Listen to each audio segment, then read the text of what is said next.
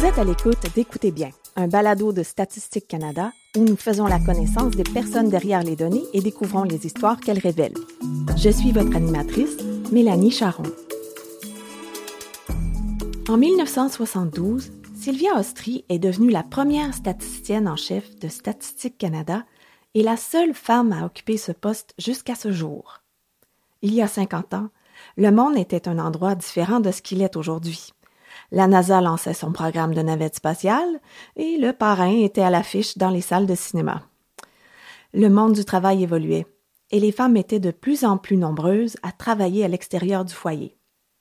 En 1972, 45% des femmes âgées de 25 à 54 ans faisaient partie de la population active, c'est-à-dire qu'elles occupaient un emploi ou en cherchaient un. Bien qu'aujourd'hui un tel pourcentage puisse nous sembler relativement faible, cela représentait un énorme changement à l'époque. Une décennie plus tôt, en 1962, cette proportion n'était que de 32% C'est quand même une augmentation de 40% en seulement 10 ans. En 1952, alors que Sylvia était chargée cours à l'Université McGill, les femmes de sa province natale, le Manitoba, obtiennent le droit d'être membres d'un jury. En 1965, Sylvia commence à travailler comme directrice de la division des études spéciales sur la main-d'œuvre et de la consultation à Statistique Canada. Alors qu'en 1964, à peine un an auparavant, les femmes obtenaient le droit d'ouvrir un compte bancaire sans la signature de leur mari. En 1971, l'année avant que Sylvia ne soit nommée statisticienne en chef, le Manitoba cesse de licencier les employés municipaux après leur mariage. Lorsque Sylvia Ostry est nommée à la tête du Conseil économique du Canada, le Globe and Mail se contente d'une annonce au bas de la cinquième page de la section féminine du journal. Sylvia est décédée en 2020 et pour lui rendre hommage, nous revenons sur sa vie pour essayer d'en tirer quelques leçons. Les extraits de la voix de Sylvia que vous entendrez sont tirés d'une entrevue qu'elle a donnée à Brownwin Bragg et Mary Breen, enregistrée en mai 2008. Voici huit conseils inspirés de la vie de Sylvia Ostry.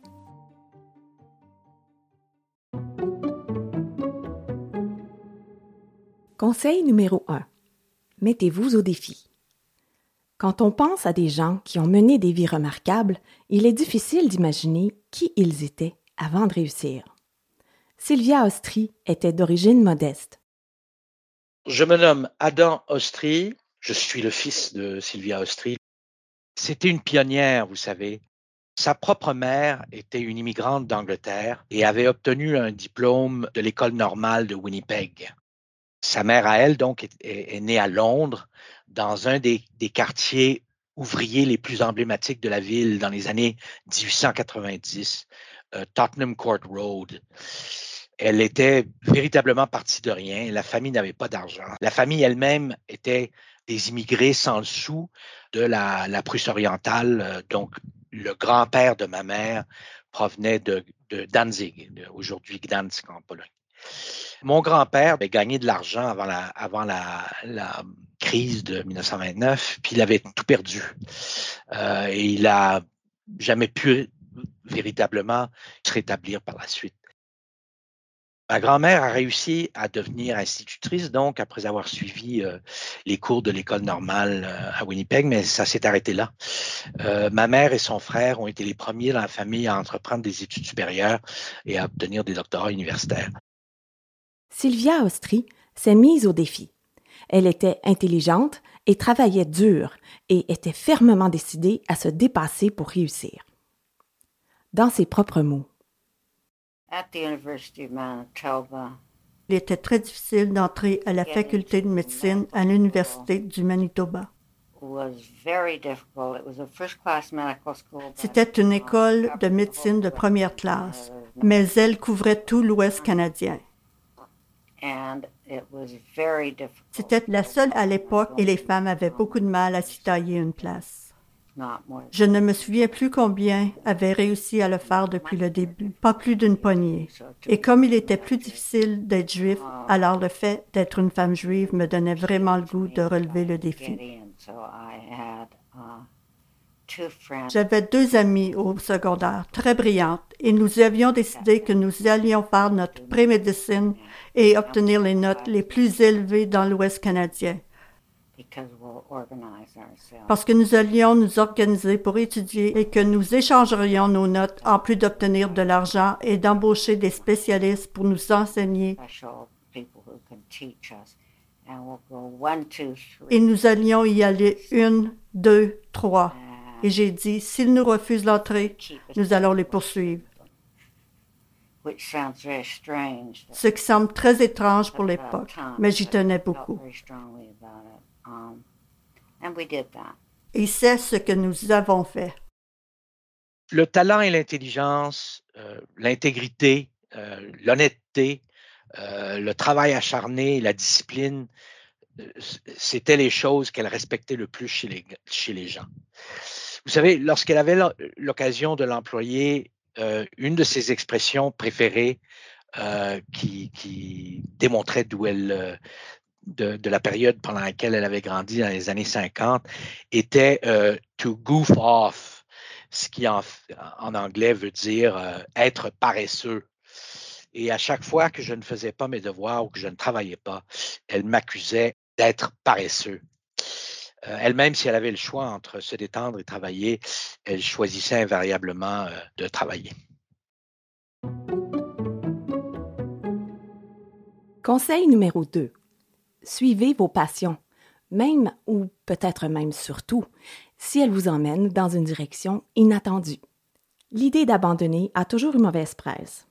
Avez-vous entendu parler du piège des coûts irrécupérables? Essentiellement, c'est la tendance qu'ont les gens à continuer de faire quelque chose parce qu'ils y ont investi beaucoup de temps, d'efforts et d'argent, et ce même si ça ne correspond plus à leurs besoins.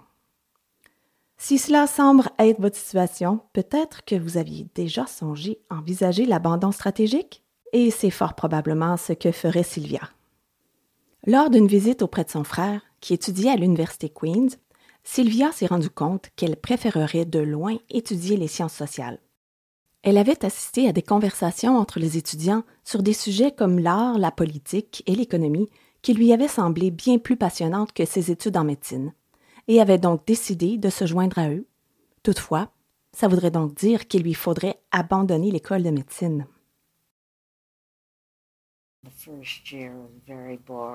Je me suis beaucoup ennuyée la première année parce qu'on ne parlait de rien d'autre que d'anatomie, de physiologie et de biochimie.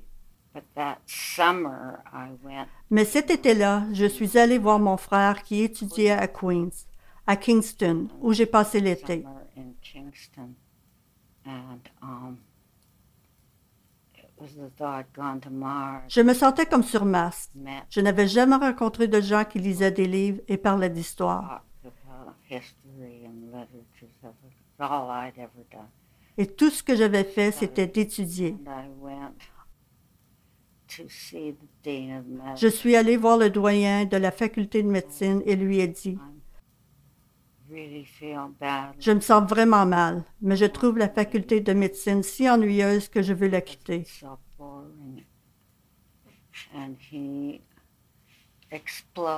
Hors de lui, il m'a crié, c'est exactement à cause de femmes comme vous que nous accepterons de femmes à la faculté de médecine et que nous avions raison de le faire.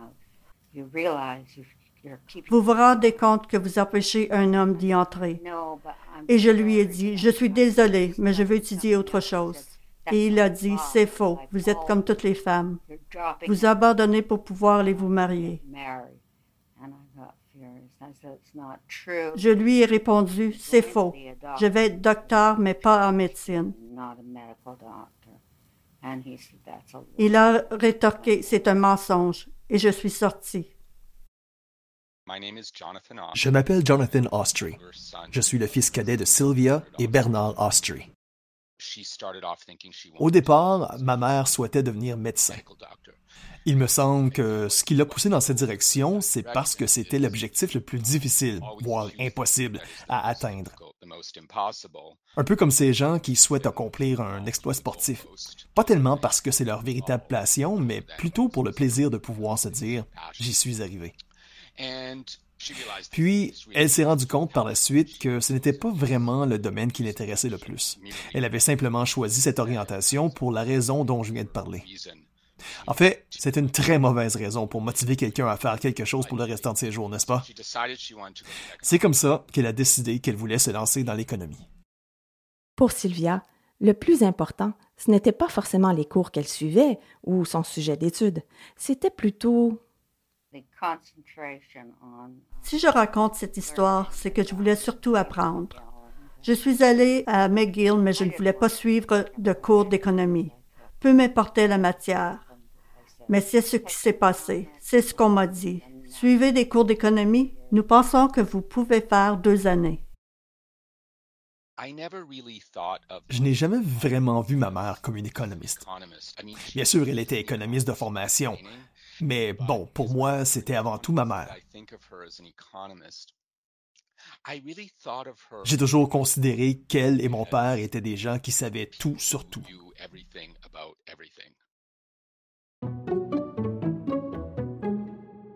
Conseil numéro 3. Refusez d'accepter les limites que d'autres vous imposent. Sylvia a été victime de discrimination toute sa vie. Même après l'obtention d'un doctorat, les Nations unies lui ont refusé un emploi parce qu'elle était une femme. Comme je voulais d'abord devenir économiste du développement, je suis allée aux Nations unies, doctorat en poche, voir le responsable de tout cela. Et je lui ai dit, j'ai toutes les compétences et j'aimerais beaucoup travailler ici.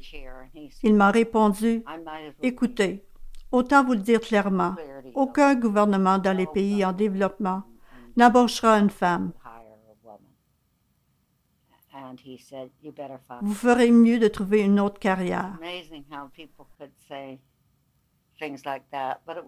C'est incroyable que les gens puissent dire de telles choses, mais c'était honnête. Et quand je suis allée à McGill, il a fallu que je m'en trouve une autre. Uh, Et comme l'économie du travail m'intéressait beaucoup, c'est à cela que j'ai travaillé. Ma mère a mené le bon combat, même si elle a eu des déceptions professionnelles. Euh, dans son plan de carrière, vous savez, elle, dans les années 70, elle voulait être sous-ministre des Finances et ensuite elle voulait être nommée gouverneur de la Banque du Canada. Mais vous savez, euh, elle, faisait face aux mœurs de son temps. Euh, et puis, il n'y avait aucune chance qu'une femme soit nommée soit sous-ministre des Finances, soit gouverneur de la Banque du Canada elle en était consciente. On le lui avait dit d'ailleurs. Euh, mais nonobstant tout ça, elle a tiré le maximum de profit de ce que les cartes euh, lui ont offert. Vous savez, il y a une vieille expression qui dit à peu près il faut aller au bout du chemin qui s'offre à vous.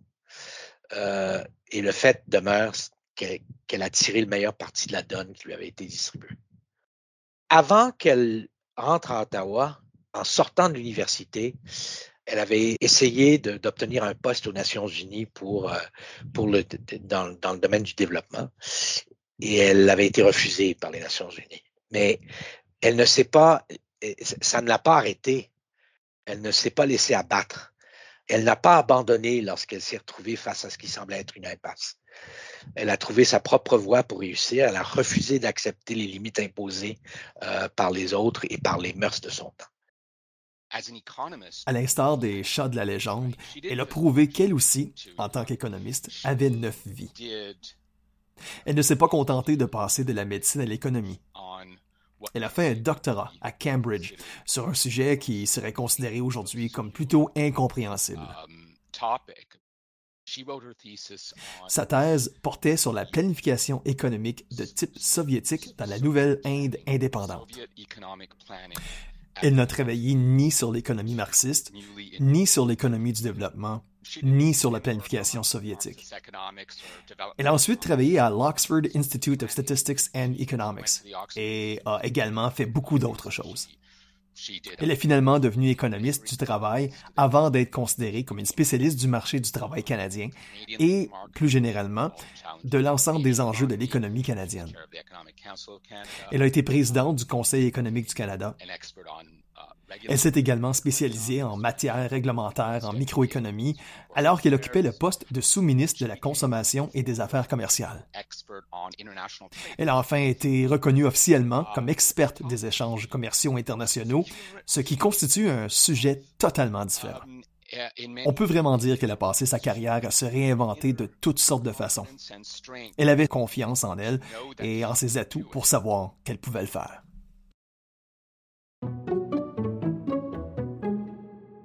Conseil numéro 4.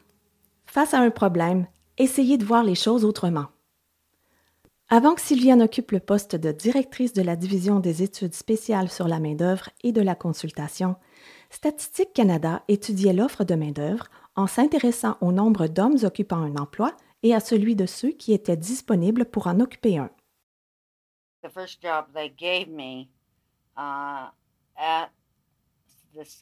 J'ai adoré mon premier emploi à Statistique Canada.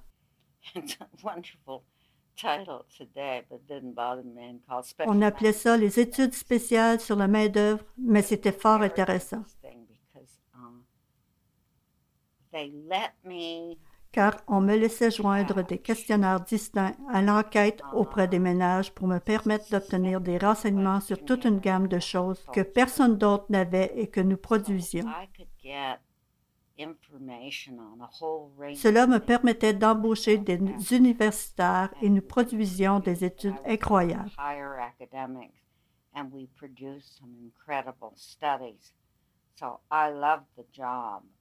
Alors, j'adorais ce travail. C'était vraiment fascinant. Uh, Et en fait, certaines de mes premières publications ont été très importantes aux États-Unis. Nous concevions de nouvelles façons de voir les choses, des façons de faire.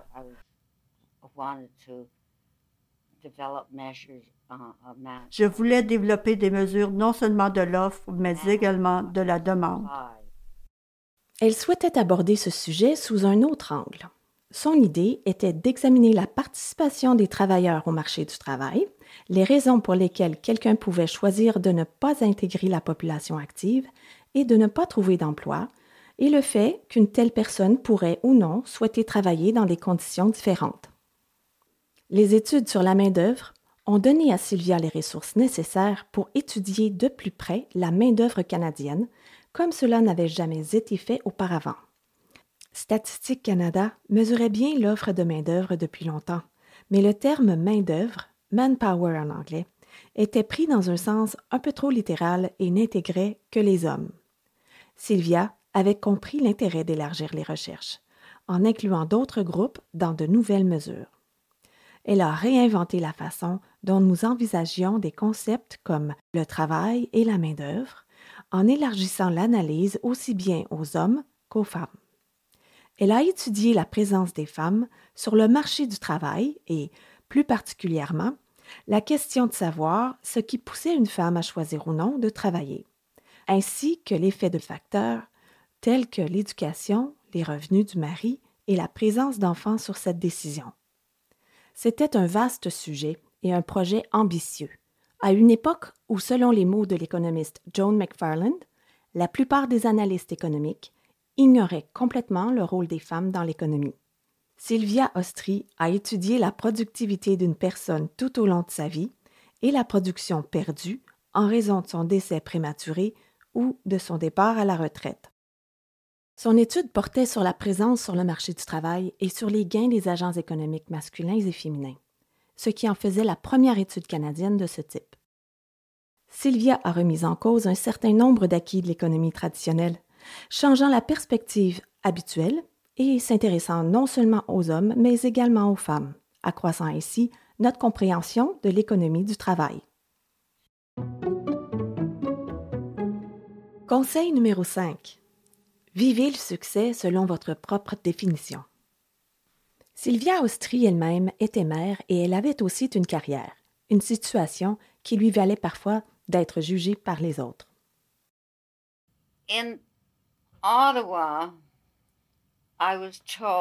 À Ottawa, on m'a dit que beaucoup de femmes étaient scandalisées et horrifiées que je travaille. A large number of women were shocked and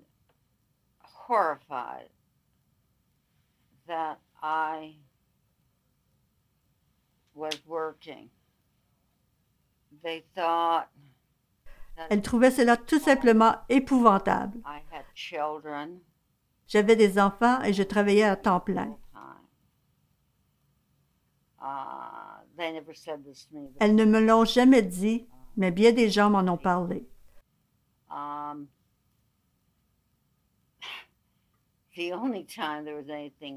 La seule fois où cela a été dit ouvertement, c'est quand on m'a nommé à l'OCDE en 1979.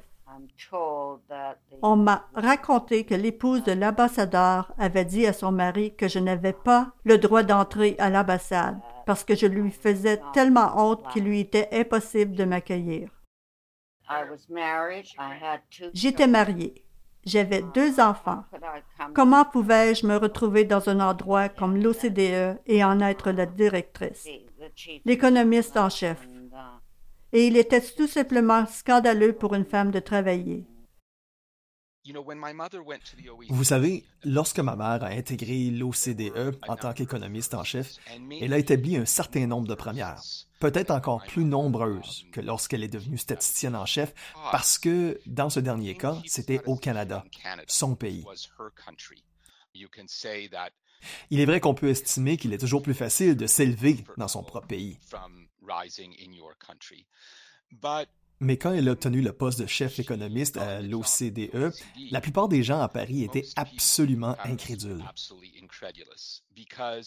Tout d'abord, parce que depuis toujours, ce poste était occupé par un Européen, parfois par un Canadien ou un Américain.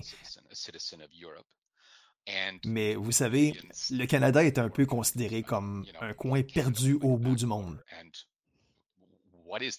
Et tout le monde se demandait ce que cette Canadienne venait faire à Paris. Deuxièmement, uh, et cela a beaucoup joué, c'était un milieu assez misogyne. Je suis certain que les oreilles de ma mère ont dû siffler lorsque les gens chuchotaient dans les couloirs de l'organisation, faisant des remarques sur sa présence à ce poste. Elle vient du Canada et c'est une femme. Elle n'est pas des nôtres. En plus, le fait qu'elle était juive a encore probablement contribué aux interrogations. Elle ne faisait vraiment pas partie du club.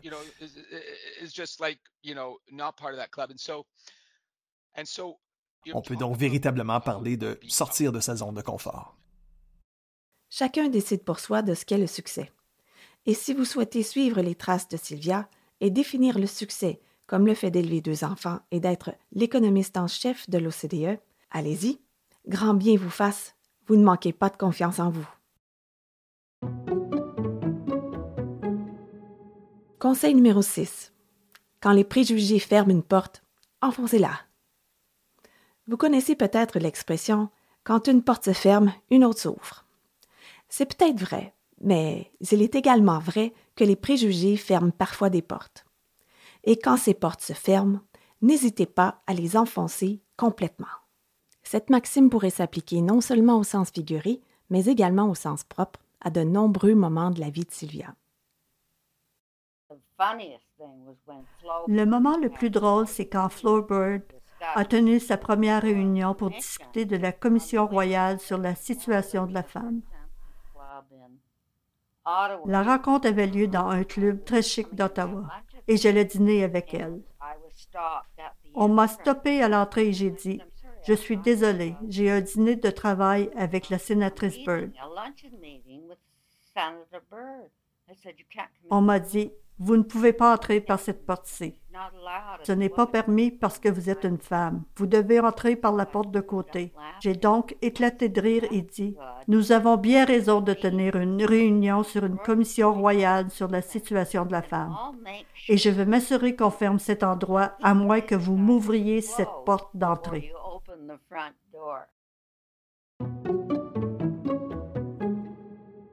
Conseil numéro 7. Entourez-vous de personnes qui vous aiment et qui vous soutiennent. Comme vous le savez, les détracteurs auront toujours des reproches à formuler, mais inspirez-vous de la vie de Sylvia. S'entourer de gens qui vous aiment et vous appuient fait toute la différence. Pour Sylvia, cet allié, c'était Bernard, son mari. Mon mari était l'homme le plus extraordinaire. Je le connaissais depuis que j'avais cinq ans. Elle n'aurait pas survécu sans mon père. Euh, ma mère a eu la chance d'avoir mon père comme mari. Vous savez, mon père aimait ma mère. il adorait ma mère. Il aurait embrassé le sol sur lequel elle marchait. Et pour, toutes sortes de raisons, euh, in fine. Ma mère n'a jamais perdu de vue à quel point son, mari lui était dévoué. Et euh, mon frère et moi avons eu l'immense privilège d'avoir grandi et d'avoir été élevés par deux personnes qui s'aimaient autant que notre père et notre mère. Alors, chacun exprime son amour pour l'autre d'une manière différente. Pour mon père, par exemple, la collection de meubles et d'objets d'art de style art nouveau et art déco qu'on peut maintenant voir au Musée royal de l'Ontario à Toronto témoigne en fait de l'amour de mon père pour ma mère. Lui-même, là, il n'était pas nécessairement spécialement intéressé par cette période, mais il a bâti cette collection parce qu'elle, elle l'était. Intellectuellement, c'était elle qui s'intéressait à la période de la République de Weimar et de l'art déco français. Cette période la captivait sur le plan politique et elle se passionnait pour les troubles des années 20 et 30 en Europe, notamment en France et en Allemagne. Et c'est pour ça que mon père a décidé de l'entourer d'objets incarnant cette époque. C'était pour lui un moyen de lui manifester euh, son amour. Tout au long de sa vie, ma mère n'a pris aucune grande décision quant à sa carrière sans d'abord en parler avec mon père. Quand on regarde la carrière de ma mère, je suis convaincu qu'il n'y a pas beaucoup d'autres exemples d'un mari renonçant volontairement à des occasions de carrière pour lui-même afin de privilégier l'évolution professionnelle de son épouse. J'avais été nommée présidente du Conseil économique et j'étais au bureau un matin quand l'adjoint du directeur général m'a téléphoné pour me dire and the um, assistant to the director general phoned and said, um, the head of the economics department is. Le chef du département des affaires économiques prend sa retraite. And we'd be very interested. C'est avec beaucoup d'intérêt que nous souhaiterions vous interviewer. And the, uh, director general Le directeur général aimerait savoir si vous pourriez venir à Paris.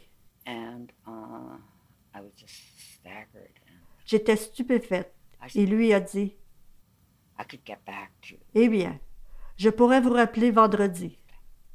C'était un mercredi. Um, Et en rentrant à la maison ce soir-là, j'ai dit à mon mari J'ai eu un appel fou de Paris.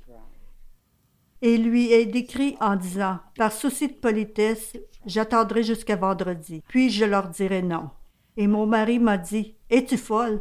Et je lui ai demandé Que veux-tu dire?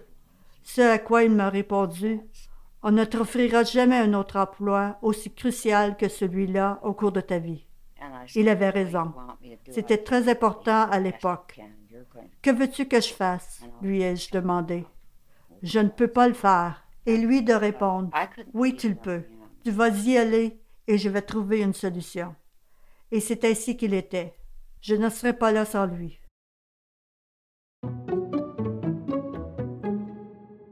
Conseil numéro 8. Travaillez fort.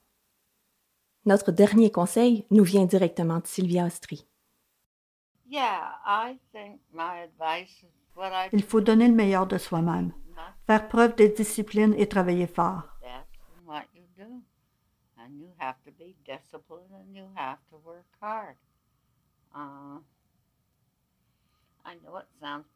Je sais que ça sent le réchauffer, mais c'est ce que j'ai fait. Uh, Je n'ai jamais pensé au pouvoir, que ce soit en cherchant un emploi ou quoi que ce soit.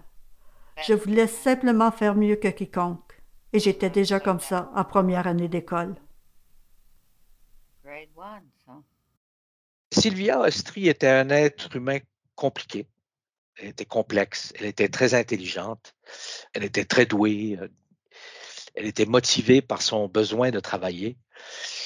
Elle exprimait son identité par le biais de son travail euh, et elle a consacré sa vie au travail. Elle était totalement intègre, euh, était d'une honnêteté absolue, d'abord envers elle-même, mais elle n'en exigeait pas moins des autres, à commencer par ses enfants. En tant que mère, elle m'a appris, ou en tout cas a essayé de m'apprendre, et ce dès mon plus jeune âge, la discipline du travail, euh, la nécessité d'être honnête avec soi-même sur ce qu'on peut et ne peut pas faire. Elle croyait fermement qu'il fallait essayer d'être le meilleur possible euh, et de s'y efforcer en permanence. Elle avait toujours une expression qu'elle utilisait avec moi. Chaque fois que je renonçais ou que je disais je ne pouvais pas, euh, que j'étais tanné, que j'y arriverais pas, euh, ça la contrariait énormément. et elle me disait que c'est parce que je ne faisais pas suffisamment d'efforts que je ne réussissais pas. elle, elle employait l'expression en anglais Your reach should always exceed your grasp. Ton but doit être hors d'atteinte et doit rester hors d'atteinte. Elle-même a vécu par ce credo toute sa vie et, elle a vécu euh, en vertu de cette conviction. Sylvia a consacré sa vie à améliorer le bien-être de la population canadienne. Elle était non seulement une intellectuelle de haute volée avec des compétences dans de multiples domaines, mais elle était également avide de savoir, pour l'amour du savoir. Elle s'intéressait à la façon de tirer parti des connaissances pour orienter les politiques, dans le but, au bout du compte, d'améliorer le bien-être de la population canadienne, voire dans un contexte plus large de l'humanité. C'est à cet objectif qu'elle a consacré sa vie. Ma mère était une personne euh, qui était totalement engagée à servir son pays à servir ses concitoyens, à servir l'État. Elle y a consacré toute sa vie.